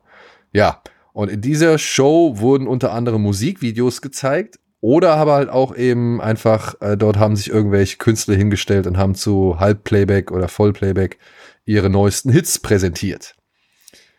Und ja, es war halt eine Musiksendung, lange bevor es MTV gab. Und irgendjemand kam auf die Idee, daraus einen Film zu machen. Mehr weiß ich leider nicht. aber, also, ja. Aber gut. Erstmal die Geschichte zu diesem Film in Anführungszeichen. Die Automechanikerin Tina Lehmann träumt davon, eine große Popsängerin zu werden. Sie bewirbt sich bei der Musiksendung Formel 1. Warum auch immer. Der Produktionsassistent Stevie löscht ihr Demo-Tape. Doch als sie Meatloaf davon abhält, weiterhin in seiner Garderobe zu randalieren, wird sie als Starbetreuerin eingestellt. Daraufhin lernt Tina viele weitere Stars kennen und verliebt sich in Stevie. Die Situation spitzt sich zu, als Stevie glaubt, dass Tina einen der Stars heiraten will. Das glaubt nicht Stevie, Ja. beziehungsweise Stevie glaubt es anhand einer Zeitschrift, äh, anhand der Bildzeitung, die das behauptet. Ja. So viel zum Thema. Also Stevie ist überaus eifersüchtig, das kann man, Ja. glaube ich, sagen. Und ja, das. Ja. heute, heute wäre Tina wahrscheinlich bei Formel 1 Artist, Influ Influencer-Managerin geworden. Damals war sie Starbetreuerin. Ja. Ja. Äh, Ich weiß gar nicht. Ich, also, meine Erinnerung an diesen Film war echt sehr, sehr rudimentär. Ich wusste, dass sie die ganze Zeit in dieser Werkstatt da stehen, wo halt das, Mhm. wo halt Formel 1 gedreht wird. Und dass Ingolf Lück halt hier und da irgendwie ein bisschen auftaucht. Gut, er war damals zu dem Zeitpunkt, glaube ich, dann auch wirklich der amtierende Moderator der Show. Und ich kannte, ich konnte mich noch an den, an den, an die Szene mit Falco erinnern. Ja, als der da mit ihr, also mit, mit, ähm, wie heißt sie? Tina, als er mit Tina und seinem Ami-Schlitten durch die Gegend fährt. Aber das war dann auch alles. Was da drumherum an, an Handlung oder Nichthandlung eben existiert und vor allem auch an irgendwie, weiß ich nicht, das ist ja schon fast surreal schräg teilweise. Dieses Musikvideo von den toten Hosen, was sie da auf, dem, auf der Wiese drehen und dann in den See hüpfen, so. Da, da hatte ich überhaupt keine Erinnerung mehr dran. Ich auch nicht. Also ich habe auch gespürt, dass ich den Film mindestens zwei, dreimal gesehen habe. Vielleicht, das war wahrscheinlich auch sowas, was man sich auf VHS aufgenommen hat, dann immer wieder abgespielt hat. Aber ich weiß auch, dass ich diesen Ärztefilm bestimmt zehnmal gesehen habe, aber kann mich trotzdem an nichts erinnern, außer an so eine ja, ich, man kann es nicht mal Atmosphäre nennen, weil selbst das fällt ja so Filmen schwierig aufzubauen, aber dieses gefühlte fünf Stunden rumstehen in dieser Garage und so, das hatte ich noch sehr präsent. Also es hat immer so, ja, auf so einer unterbewussten Ebene habe ich immer wieder mich an Sachen erinnert und weiß auch nicht, ob ich früher drüber gelacht habe, ehrlich gesagt. Also jetzt hat man halt eher so, so schmerzverzerrt gelacht, weil man so dachte, puh, so lange ist das doch noch gar nicht her, dass das damals Humor war. Weil ja oft viele Sachen auch gar keinen, also es sind ja nicht mal Pointen, da wird ja einfach was gesagt, also es entwickelt sich auch gar nichts. Es ist einfach nur Szene folgt auf Szene und es wird nicht mal auf eine Pointe hingearbeitet, sondern es passiert ein bisschen albernes Zeug, aber dass man wirklich sich eine Szene in sich befriedigend auflöst, passiert halt eigentlich gar nicht. Ja. Nee, wird halt gar meistens an nicht. irgendwelche Musik übergegangen. Oder halt. Also es ist Also- halt komplettes Chaos einfach alles. Der Ja. ganze Film ist pures Chaos und irgendwie war ich halt, also ich habe den vorher noch nie gesehen, definitiv. kanntest du Also denn, ich wusste nicht- kanntest du denn Formel 1? Nee, es ist vor meiner Zeit. Also ich, ich, ich weiß, dass es die gab, die Show, aber es war vor meiner Zeit. Ich bin 86er Jahrgang.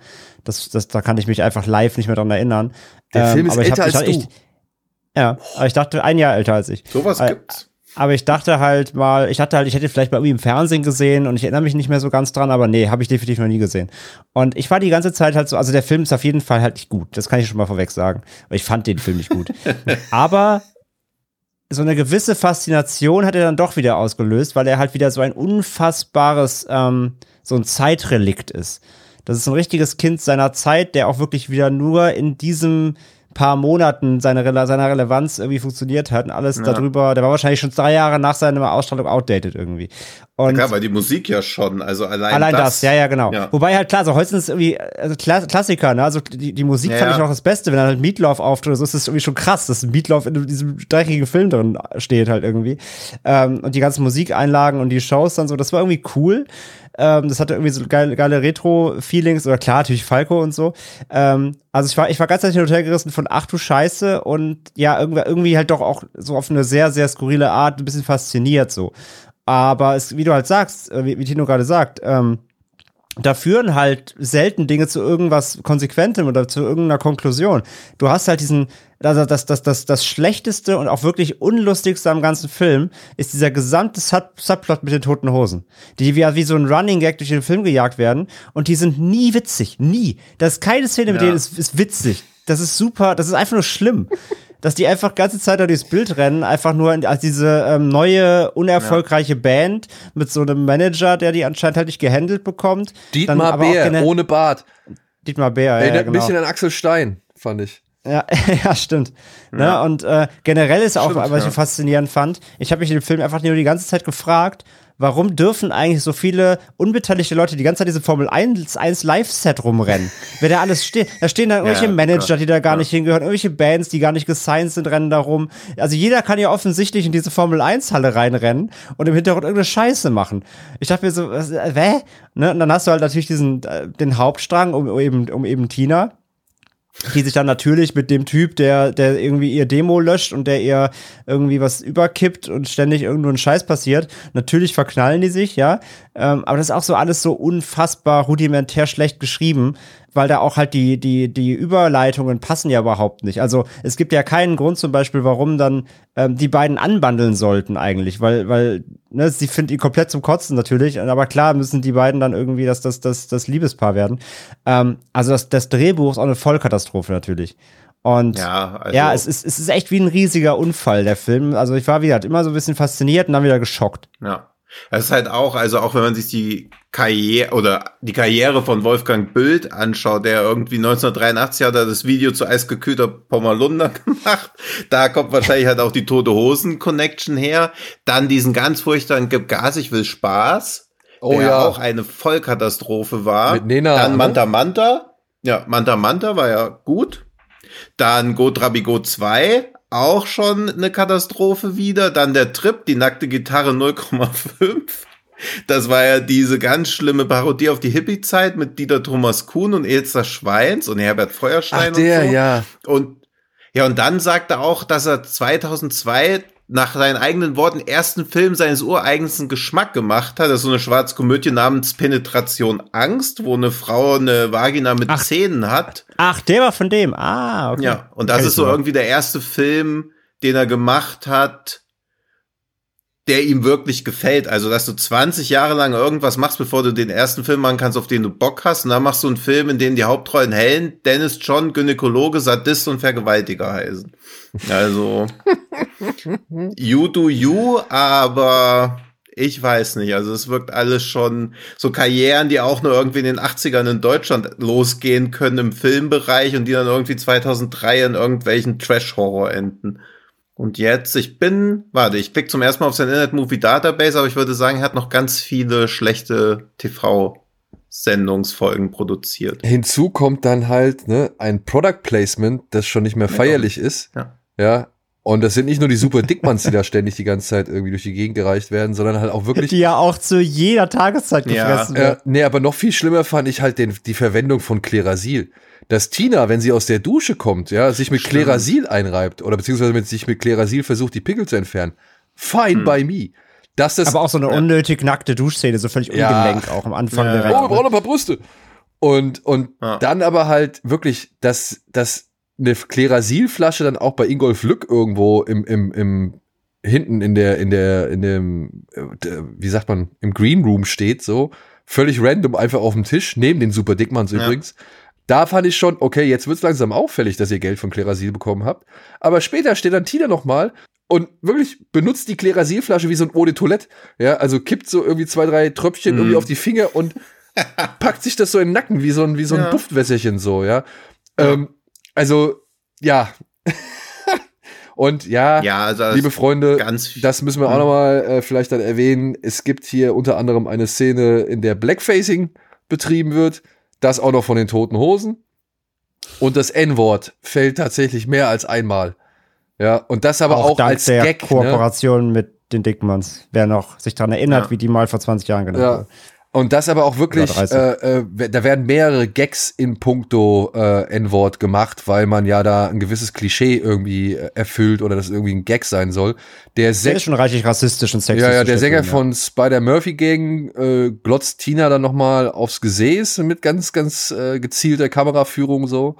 Also der Film ist halt wirklich reich an Sachen, die heutzutage manchen Leuten wirklich einfach nur, ja, keine Ahnung, die, die Wutesröte ins Gesicht treiben würden. Ja, ja, also das wäre aus heutiger Sicht, also der wäre auch, wenn er vor 15 Jahren erschienen ist, ein, ein sofortiger Karrierestopp für alle Beteiligten, glaube ich, gewesen. Damals, ich will es jetzt auch nicht schön reden, aber es wird ja auch nicht mal ironisch gebrochen. Nein. Also während Otto ja auch schon solche Szenen drin hat, wo man denken kann, okay, das ist super rassistisch, aber da wird wenigstens noch versucht, so eine ironische Brechung oder so reinzubringen, die auch nicht hinhaut. Aber hier findet ja gar kein doppelter Boden statt. Es wird so gesagt, wie es auch gemeint ist. Und positiv formuliert erkennt man daran, wie sehr sich die Gesellschaft schon weiterentwickelt hat und auch was für einen weiten Weg sie noch vor sich hat, wenn man so einen Film wie der Formel 1 Film sich anschaut. der halt wirklich, wie André auch schon, ein Kind seiner Zeit mit allen, oder in dem Fall eher ein Bastard seiner Zeit. Also das, wo halt alles, auch die schlimmen Schattenseiten von dem, was man mal Humor genannt hat, zu sehen sind. Aber 1905 Und die Bundeswehr rennt auch noch mit am Ende. Ja. Also puncto Product Placement war auch das wirkte jetzt nicht so, als ob das unsympathische Dudes wären, wo man nicht gerne mitmachen möchte. Naja, aber er möchte ja die ganze Zeit raus. Also. Naja, aber trotzdem wirkt es auch. Weiß nicht, also wir, klar, wir, halt wir die Musterung hm. verhindern, also beziehungsweise schlecht dastehen wir für die Musterung. Das ist so, das ist halt auch super, also das, das, ist natürlich so ein Classic so, aber das, das war ja. fast schon noch das Witzigste irgendwie, wie er dann mhm. da irgendwie, was, was frisst er noch mal, was, was trinkt er, er noch mal, rohen Sellerie er oder trinkt über diesen komischen Tee da mit allen möglichen. Ja, ja, genau. Aber ah, er war auch, ja. Ey, dann stellen sie da die vier, fünf Pinkelbecher vor ihm hin und der Arzt sieht diesen einen grünen grün. Pinkelbecher und was macht er natürlich? Er dippt mit dem Finger rein, um zu gucken, wie es schmeckt, ey. Das ist halt ja, wirklich, ja, natürlich. Oh, ja, ich meine, ey. Aber da habe ich gelacht.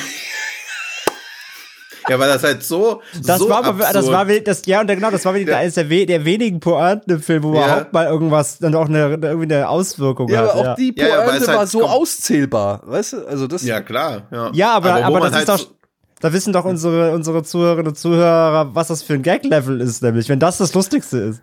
Ja. Ja, und wo man halt so denkt, ey, nicht mal das werden sie jetzt machen. Also der Film hat einen da ja schon ganz gut weich gekocht und dann denkt man so, nee, das und dann kommt's, wo man denkt so, Alter. Und Heinz Hönig darf doch noch Limal entführen. Ja. Das ist halt schon. Ja, das ist schon. Also man merkt eigentlich schon in der ersten Minute auch, wie lieblos diese Vorspanntitel da reingeklatscht werden. Also wie alles so komplett lieblos ist. Also hat sich ja niemand Mühe gegeben bei irgendwas oder erkennbare Liebe zum Film oder sonst was reinfließen. Dann schauspielerisch spielen sich ja alle im Rahmen ihrer Möglichkeiten schon irgendwie ein Wolf beziehungsweise ein Bär. Aber auch das, wo da am Anfang da Ingolf Lück steht und moderiert und sich selbst die Kamera so hält und dann irgendwie mit dem eigenen Fuß an der Wade kratzt und nicht weiß, soll es jetzt lustig sein innerhalb der Rolle oder hat sie ihn einfach am, an der Wade gejuckt? Man weiß es halt einfach nicht.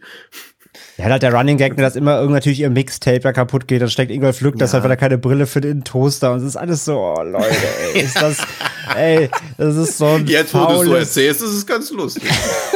das ist so ein ja. faules Gagwriting, ey, ja. ist wirklich ganz, ganz schlimm. Oder auch halt dann, ne, dann kommt dieser andere Produzent mit seiner Panzerknackerbande da im Auto mhm. äh, und, und, er soll ja dann da den, den Unfall am Set äh, verursachen, was er sich ja, wo er sich ja weigert. Und er weiß halt, dass vor der Tür diese Schläger stehen. Was macht er? Er geht einfach raus und geht zu ihnen hin. also er könnte auch alles andere machen, aber das ist auch ja. alles so, oh, das ist so stumpf und dumm geschrieben alles. Wirklich ganz, ganz, ganz, ganz furchtbar. Ähm, ich finde es so erstaunlich, dass man irgendwie in Deutschland damals so einen Mut bewiesen hat, beziehungsweise so eine Sorglosigkeit bewiesen hat, um Filme rauszulassen, wie jetzt den Formel 1 Film, den Ärzte-Film, diesen Nena und Markus Film, Ich will Spaß oder halt, kennt ihr noch Willy Bogner? Den, den. Ach doch, Feuer und Eis. Feuer und Eis. Genau, ja, Feuer genau. und Eis. Ja, klar. Feuer ja, und Eis ist ein Jahr später entstanden. Ein Film, in dem irgendwie zwei Skifahrer sich kennenlernen oder ein Pärchen sich kennenlernen und die dann halt die ganze Zeit nur noch Skifahren. Ja, durch ja. irgendwelche Dings. Und Bogner hat das ja noch ein paar Jahre später mit diesem Feuer, Eis und Dynamite gemacht. Kennt ihr den noch? Ja. Ja, ja mega. Hm. Ohne den wird es Inception nicht geben. Geile Action, geile Action, ja. aber Product ja. Placement wirklich schamlos. Klar. Also da, da, ist, da, wird da selbst Michael Bay grün vor Neid. Und, und ja, aber auch so ein, oder aus damaliger Sicht erstrebenswertes Product Placement. Also man wollte ja diese Klamotten haben. Also Willy Bogner war damals ja schon so der Inbegriff von unerschwinglicher Markenkleidung irgendwie. Ja, sowas wie Supreme. Also ich glaube, wenn Supreme vor 20 Jahren auf den Markt gekommen würde, wird es auch einen Supreme-Film geben oder so. Oder sowas wie Euphoria und alle haben halt Supreme an. Ja. Nee, Beverly Hills 90210, die hätten alle Supreme-Shirts an. Aber, also, ne, ich, wie gesagt, ich, das, das ist ja etwas, was es heutzutage nicht mehr geben wird. Also wer macht denn sowas heute? RTL macht vielleicht sowas heute mit irgendwie ihren, ihren ganzen äh, ähm, Ensemble-Filmen, wo sie halt sämtliche, sämtliche Teilnehmer bei RTL-Shows immer in irgendwelche Filme noch pressen oder so. Und dann vielleicht da auch noch mal ein bisschen Product Placement drauf klatschen. Aber im Kino? Naja, du hast halt dann, du hast meistens halt irgendwie die Phones, ne? Du hast irgendwie iPhones oder du hast halt mal ein Auto, gerade bei Bond natürlich, ne? Paradebeispiel. Aber so war es halt eher, ne? So bei großen Blockbustern hast du halt dann. Ja, irgendwie- okay, Fuck You Goethe wäre jetzt für mich der, der deutlichste Vergleich. Da haben sie ja hier mit Pickup und McDonalds Mhm, und was ja. weiß ich. Also sind sie ja auch ähnlich schamlos umgegangen wie jetzt ein Formel 1 Film. Aber es, es sind halt, es fällt, ich finde, es fällt weniger auf, weil es halt, weil es halt mittlerweile die, äh, ist die Werbung besteht meist aus Alltagsgegenständen, die wir alle kennen und täglich nutzen. Und deswegen hast du diese Assoziation gar nicht, dass es was, das mir jetzt beworben werden soll, weil ich habe es eh schon in der Hand. Ähm, Also das ist so, ein, so eine, das ist so eine, so eine so global, globales Marketing fast schon. Es fällt aber natürlich viel mehr auf, wenn da plötzlich zehnmal in, in eine Packung Dickmaß im, im Bild steht, weil die habe ich, hab ich jetzt nicht jeden Tag in der Hand. Ähm, das hat sich, glaube ich, einfach nur verschoben. Aber das Wer Werbung wird ja immer noch exzessiv an, angewandt, aber es sind halt mehr mittlerweile ein Laptop oder so, ne, ein, App, ein MacBook oder so, das da mal rumsteht. Es fällt mir als Werbung dann weniger auf, weil halt diese Gegenstände so Alltag sind bei den meisten, ähm, dass sie nicht mehr so explizit ins Bild springen direkt oder eben ins Auge, im Au ins Auge springen. Ja, wenn du halt, wenn, wenn ein Charakter wie in einem Film zehnmal, zu- zehnmal zu Meckes geht in zehn Szenen, dann fällt es halt eher schon wieder eher auf. So. Und Dings, also ich dachte nämlich auch, dass man damit argumentieren kann, dass diese Filme so krasse Erfolge waren, weil eigentlich ein Ärztefilm ins Kino bringst, eine sichere Bank. Da hast du genug Fans oder so, aber der Formel 1 Film hat ja nur 143.000 Kinozuschauer gehabt. Das ist schon wenig. Naja, mehr also als Vergleich Suspiria. dazu, die Evox-Karawane der Tapferen 197.000, Nightmare kam im selben Jahr raus 221 und natürlich der Klassiker Runaway Spinnen des Todes mit 264.000. Also alles erfolgreicher als so ein Film, wo man ja denkt, ey, da spielt Niemal mit, da spielt Falco mit, Ingolf Lück spielt mit. Eigentlich müsste das ja eine Million Zuschauer ziehen, würde ich sagen. Aber hat er halt doch nicht so ganz Naja, gut, aber funktioniert. vielleicht, vielleicht auch wirklich, ne, weil es halt dann wirklich Kraut und Rüben war. Ich meine, dieser Film, der funktioniert ja nicht in einer logischen, sag ich mal, Ja, aber das Entwicklung. weiß man ja vorher nicht. Vielleicht war es eher so der absteigende Ast, dass halt NDW da schon durch war oder so. Und 85. das halt, Gib, ja, aber Gib Gas, ich will Spaß, hat noch 1,5 Millionen Zuschauer gezogen. Ja, okay. Aber Also gut, da hast du halt, da hast du halt auch richtige Stars für damalige Verhältnisse gehabt. Also glaube dieses mit Ingolf Lück aufmachen und zu sagen, ja, die Toten Hosen rennen auch ab und an mal drin rum, vielleicht reicht das halt nicht. ja, und Pia Zadora und, und Meatloaf. Ja, gut, dann. Meatloaf, ne? Von Formel 1 zu Fight Club. Muss man jetzt auch mal sich mal reinziehen. Aber auch produziert von Bernd Eichinger, ne? Also eigentlich jemand, der schon wusste, wie er halt äh, die, die Stoffe für ein breites Publikum an den Mann kriegt, so, ne? Aber dann halt auch diese Struktur. Ich meine, dieser Film finanziert sich halt zum einen durch dieses Product Placement und zum anderen halt durch diese ganzen Musiknummern, die sie halt wahllos da einstreuen, ne? Hm. Also der, der, der Song von Pia Zadora, ja, ob der da drin ist und dann der, der Hosensong. Ja, aber wahrscheinlich ist der Film da auch scheißegal, wie auch bei vielen indischen Filmen, wo ja auch erst drum geht, den Soundtrack rauszuhauen. Ja. Also das hast du ja, oder das hast du heutzutage ja auch Was- manchmal noch, wo du so merkst, puh, der Film, naja, der existiert halt, aber eigentlich geht es darum, den Soundtrack dazu zu verkaufen. Und was ich halt auch immer geil fand, wie sie halt möglichst ähm, den, den, den Schauplatz Bavaria Filmstudios, äh, wie sie Ja. den möglichst ausgereizt haben, wenn sie nochmal durchs Ja. Boot rennen. Ja, oder ja, genau, irgendwie mit, die mit der Musik Geschichte. sogar, ne? Ja, ja. Ja. Und dann nochmal die unendliche Geschichte irgendwie kurz im Setting hocken und der Steinbeißer noch ein bisschen was von sich erzählen darf, so. Ja, wo man so denkt, okay, es wäre auch minimal cleverer gegangen, weil durchs Boot rennen mit der Musik, das ist ja dankbarer Lacher und zur damaligen Zeit ja, glaube ich, noch wesentlich besser. Ja. Also weiß dann auch, jetzt ist es ja eher so, also alles nostalgisch beziehungsweise unerträglich, je nachdem, aber damals war das, glaube ich, eine ganz gute Idee. Aber dann, weißt du, und dann frage ich mich auch, aber dann schippern dann hier äh, Frau, wie heißt sie? Frau Kelling, ja, und Herr Meyer Brockmann schippern dann irgendwann auf so einem Boot über den See und werden dann von den toten Hosen an lang gezogen und du siehst halt, das Boot heißt Rosebud. Ja. So, wo ich mir halt denke, ey, wer soll denn das verstehen? Ja, ja. Ja, also wirklich, wer soll denn darauf Er, reagieren? erst, er, erst, erst, äh, erst mit äh, grüner Pisse im Glas äh, arbeiten und Ja, dann ja. Rosebud-Gag einbauen. Das ist auch so, Ja. Leute. Das ist auch so, aber ich liebe die Szene eh, weil sie sind an diesem Boot halt im Rummachen, dann merken sie, dass die Paddel weggetrieben sind. Und sie so, oh nein. Und, und dann ist Stevie halt so, ja, kein Problem, ich, ich, ich, ich, ich mach das schon. Dann paddelt er so dreimal mit der Hand im Wasser, um näher ranzukommen. Und so, nee, geht nicht. Wir sind verloren. das ist so, Digga. Ey, wer schreibt sowas, ey? Das, das tut so weh. Also, ich muss sagen, es war nicht das freudigste Wiedersehen, um vielleicht hier auch mal einen Abschluss zu finden. Nee. Ja. Nee, ich sage, also ich sage, ich war, ich war wirklich, ich war aber parallel immer geschockt und fasziniert zugleich. Aber es ist kein, es ist kein guter Film, aber das ist, ich weiß, ich glaube, ich habe, der war noch nicht bei Schläferz. Das wäre so ein Schläferz-Kandidat. Glaube ich auch. Damit Vielleicht ist der selbst der zu offensichtlich. Offensichtlich Kacke, ja, ja. Ja, zu leichtes ja. Opfer, ne? Ja, wobei sie hatten auch wirklich ein anderer ja, sehr leichter ja, Opfer. Aber. Ja, aber was bei dem, ich weiß nicht, ja, was bei dem Formel 1 Film hm. irgendwie, ich, ne, schlechte Filme können auch wirklich liebevoll schlecht sein. Und bei Formel 1 fühlt sich das manchmal einfach eher faul an.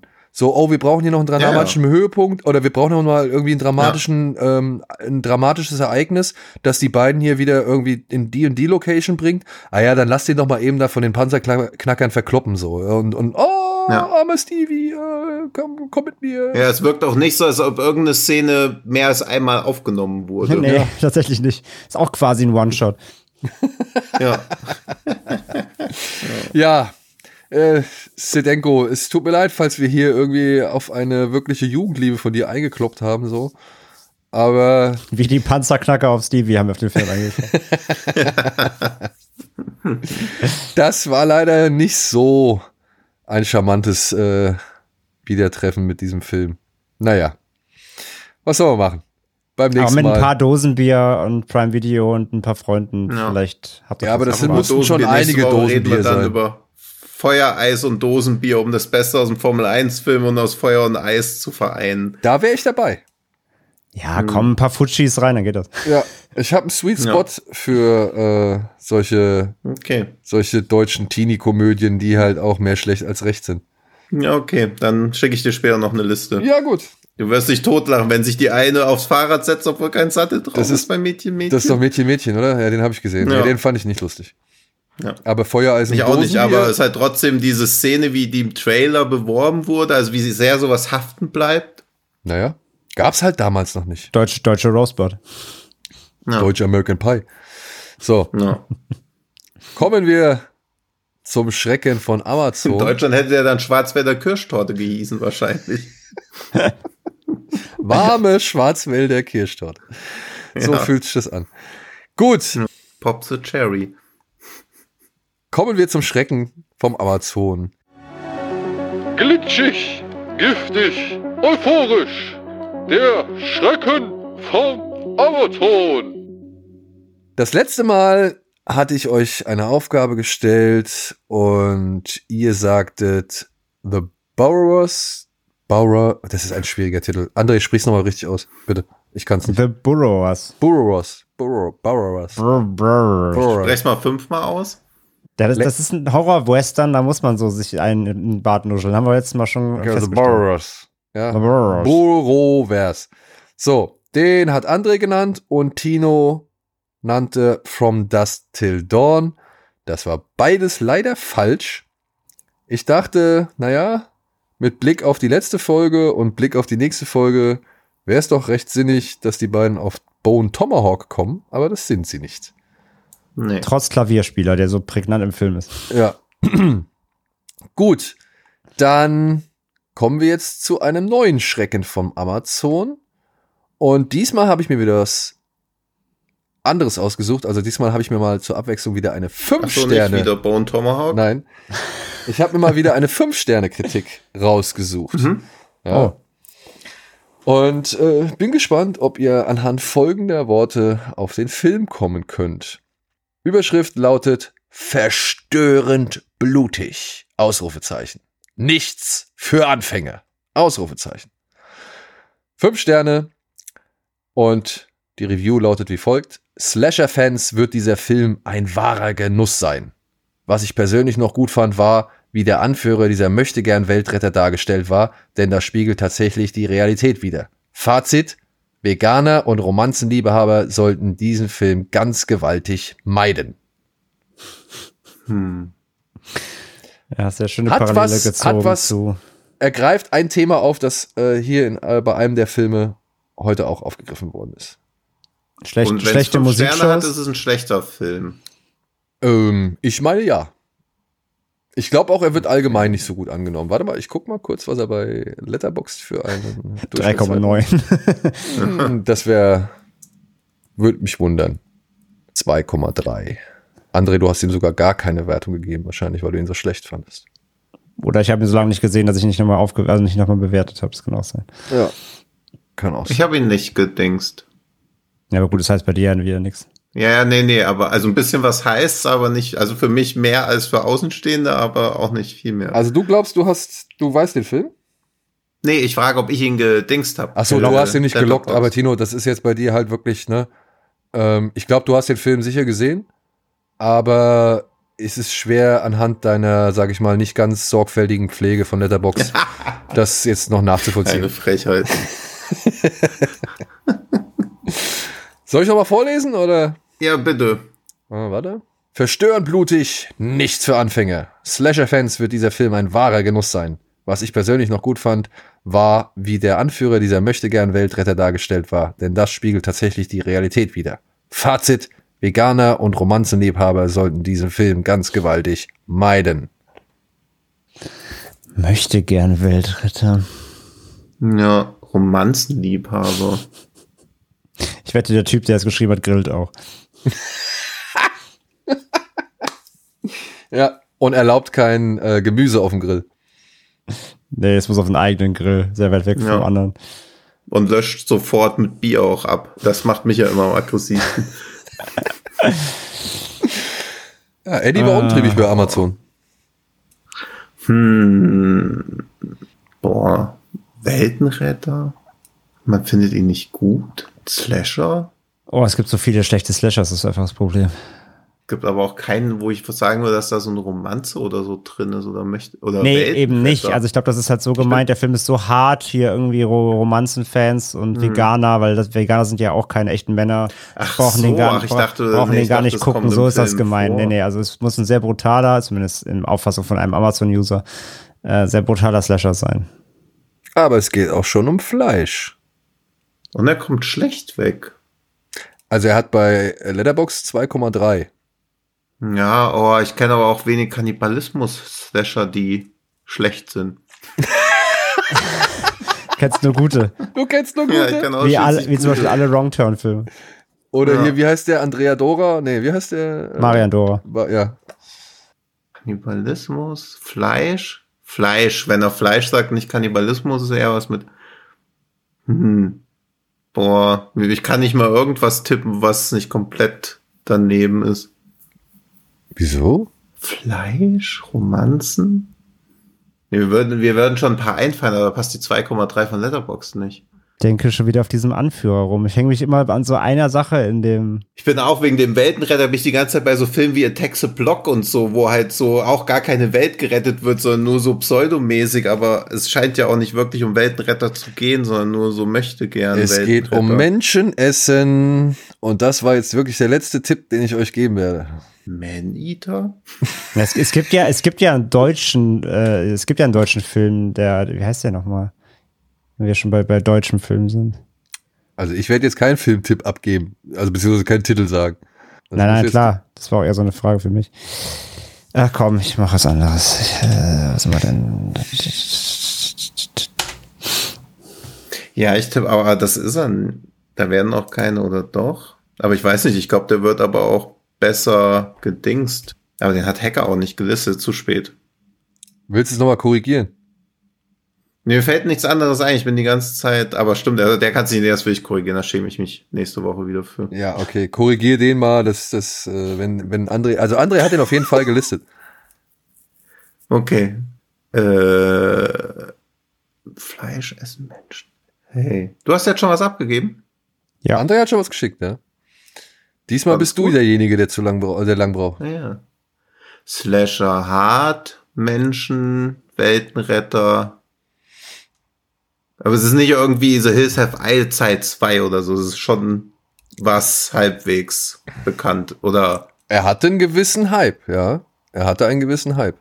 Und ist trotzdem schlecht. Je länger man drüber nachdenkt, desto dümmer wird man halt auch einfach. Ich Bedenke, habe auch die ganze Zeit die Wikipedia-Seite von The Burrowers auf und sehe gerade, dass die eine Person große Ute heißt. Das macht's nicht besser.